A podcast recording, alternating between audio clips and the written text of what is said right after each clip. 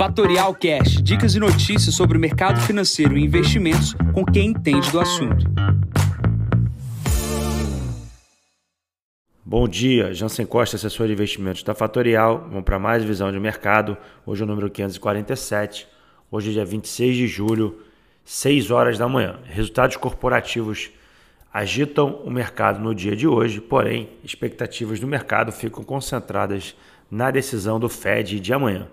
Começando aqui pela China, um dia bastante animado aqui para os mercados chineses, mercados produtores uh, de carvão e ações ligadas a properties na China sobem de maneira significativa aqui no, na parte da manhã, é, próximo aqui às 6 horas da manhã, é, e o minério de ferro subindo quase 6% aqui na abertura uh, do nosso mercado. Né? É, isso é positivo aqui mais um dia para a Vale. A gente está vendo uma recuperação do preço das commodities no curto prazo. A gente viu a nossa bolsa voltar para 100 mil pontos. E isso aí é um alento para aqueles que têm exposição à Vale do Rio Doce é, em especial. Né? Plano para a Europa, a gente tem resultados corporativos saindo no dia. Né? O destaque fica na casa do UBS.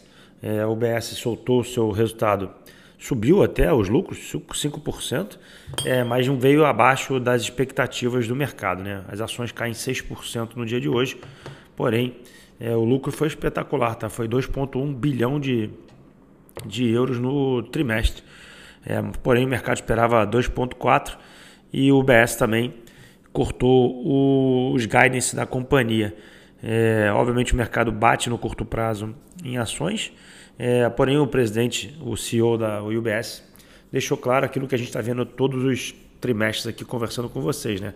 Um dos semestres, um dos trimestres mais difíceis uh, que passamos e deveremos passar uh, da história. Né? Então, obviamente, a lucratividade do banco, apesar de ter subido, não bateu o guidance que era esperado. O que vem da Europa também são notícias até ruins, aí como a gente vem falando ao longo do tempo. A Gazprom, que é a estatal russa uh, de gás, ela deixou claro que ela vai diminuir o fornecimento de gás através do Nord Stream 1, é, que hoje está na casa de 40%, após religado, para a casa de 20%. Tá? Hoje as bolsas na Europa operam praticamente no 0 a 0, é, não tem nenhum grande movimento. Lembrando aqui que o, que o tema do podcast é a definição amanhã da taxa de juros por parte do Fed. E a gente tem hoje basicamente o foco nos resultados corporativos. Tá? Na Europa saíram outros resultados corporativos como o Lindt, que vieram acima das expectativas, vem positivo para a empresa, é, mas a gente precisa acompanhar e esperar o que vai acontecer amanhã às 3 horas da tarde, que é a definição nos Estados Unidos por parte do Fed. E falando dos Estados Unidos, a gente está no meio de resultados corporativos. Ontem saiu o resultado de Walmart, ele decepcionou é, pressão por parte da inflação derrubou os resultados da companhia. As ações caem, caíram né, 8% ontem no final do dia, com os resultados abaixo das expectativas. O mercado hoje trabalha nas expectativas dos resultados corporativos de várias empresas que serão divulgados hoje, dentre elas Coca-Cola, é, General Electric, McDonald's, Microsoft, Google, uh, Visa e uh, Facebook, né? Facebook e GM é, perdão, Facebook não, GM é, hoje. E, obviamente, o mercado se pergunta como é que vai ser a trajetória de juros amanhã por parte do Fed. Parte do mercado já acredita que é 0,75, mas as apostas de 1% correram aí nas últimas semanas como possível. Né? A volatilidade na taxa de juros nos Estados Unidos está bastante elevada. Eu já comento isso sobre uh, daqui a pouco uh, na categoria de multimercado. Então, definição de juros amanhã. Hoje, expectativa dos resultados corporativos. Hoje, a gente precisa acompanhar como é que vai sair tanto parte dos resultados ligados ao varejo nos Estados Unidos, tanto quanto das empresas de tecnologia, que tem grande parte dos lucros do S&P 500. Pulando agora para o Brasil, a gente está vivendo um mercado bastante é, interessante no quesito volatilidade, né? A gente está vendo bastante o mercado oscilar. É, e a gente tem que olhar muito para o micro que está acontecendo. A gente está começando a ter os resultados corporativos aqui no Brasil também. A expectativa é, do como é que, o, que a taxa de juros, né, o CDI, que saiu de 2 para 13 de maneira muito rápida, afeta aí o lucro das companhias. Empresas basicamente tomadoras de, de, de recursos deverão ter pressão nas suas margens de lucro, dado o custo de capital. Mas olhando aqui para a janela de informações e de uh, notícias aqui do dia, chama a atenção de três notícias aqui no, no início do dia uh, importantes, né? Saindo aqui no valor. É, investimentos em exploração de petróleo devem continuar elevados, né? A gente está vendo uma movimentação muito interessante de empresas ligadas ao setor de petróleo e gás aqui no Rio de Janeiro, é, dado aí aumento da quantidade de empresas que exploram petróleo no Brasil, 3R Petróleo, Enalta, Prio é, e todas as subsidiárias aí é, da Petrobras e todas as empresas que exploram petróleo aqui no país têm aumentado seus investimentos, dada a categoria, dado o preço, né, na verdade, é, que o petróleo se encontra no mercado internacional. Lembrando aí que o custo para tirar petróleo aqui uh, do pré-sal é na casa de 4 a 14 dólares, então é bastante lucrativo retirar petróleo aqui do país. É, e a gente está vendo aí uma, uma reconstrução de uma cadeia de fornecimento de produtos e serviços para o petróleo e gás aqui no Rio de Janeiro. Ganhamos com isso. Importante aí que, que a commodity continue subindo. Né? Falando um pouco mais sobre petróleo e Petrobras, a gente teve uma notícia ontem que movimentou aqui uh, o mercado brasileiro, puxou as ações da companhia, que o governo, antes contra a lucratividade da Petrobras, agora quer que a Petrobras antecipe os lucros da companhia para fazer frente às benesses desse, dessa PEC ah, da bondade. Né? A expectativa é de um lucro na casa de 40 bilhões, então a gente deve ter um dividendo bastante robusto da Petrobras a ser anunciado com seu resultado corporativo. Quem tem Petrobras deve receber ali novamente um bom dividendo. Se o governo quer receber o dividendo, o acionista minoritário também receberá. De olho no papel. Outra questão importante, a gente está vendo aí a inflação no Brasil subindo, e é uma reportagem aqui sobre a Moinhos Dias Branco, que é uma produtora uh, de macarrão, né? É, ela teve aumento de 35% nas vendas de miojo, né? Miojo, aquele macarrão instantâneo uh, rápido, né?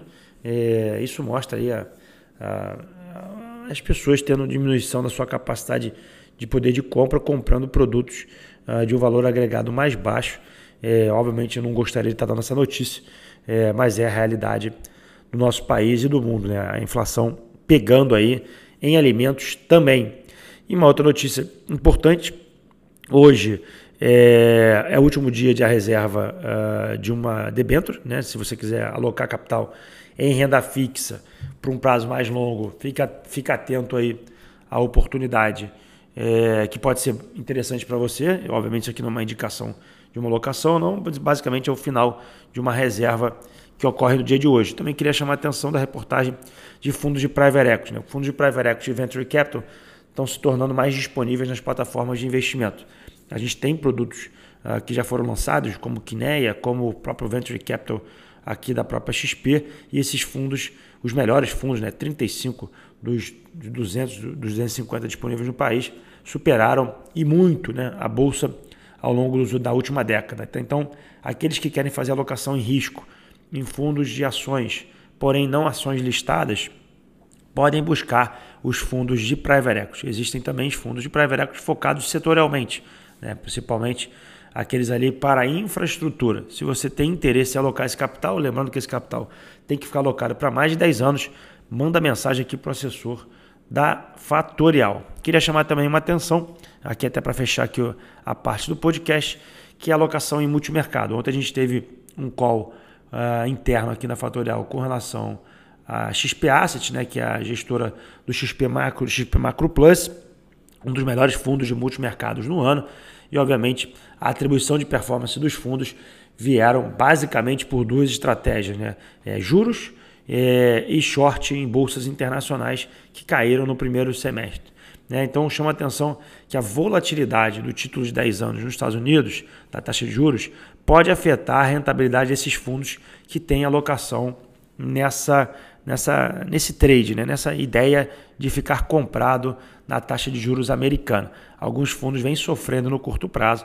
Obviamente, aqueles investidores que acabam olhando para a janela de retorno do passado e na expectativa de um retorno a futuro, sem entender o que, que o gestor está fazendo, podem ter perdas patrimoniais no curto prazo. Isso aqui não é uma, um, um alerta para que você não coloque dinheiro em multimercado, mas é importante saber como é que teu gestor ou aquele local que você vai botar dinheiro está ganhando dinheiro ou ganhou dinheiro, tá? Porque é importante de você alocar o ativo e aí você vê um título de 10 anos dos Estados Unidos que eu comento aqui todo dia de manhã caindo, aí você fala, nossa, meu fundo vai perder dinheiro. Vai, vai perder dinheiro porque obviamente ele está apostando na alta do título de 10 anos. Então fica essa atenção aqui na alocação de multimercados. Na dúvida, liga aqui para o assessor da Fatorial.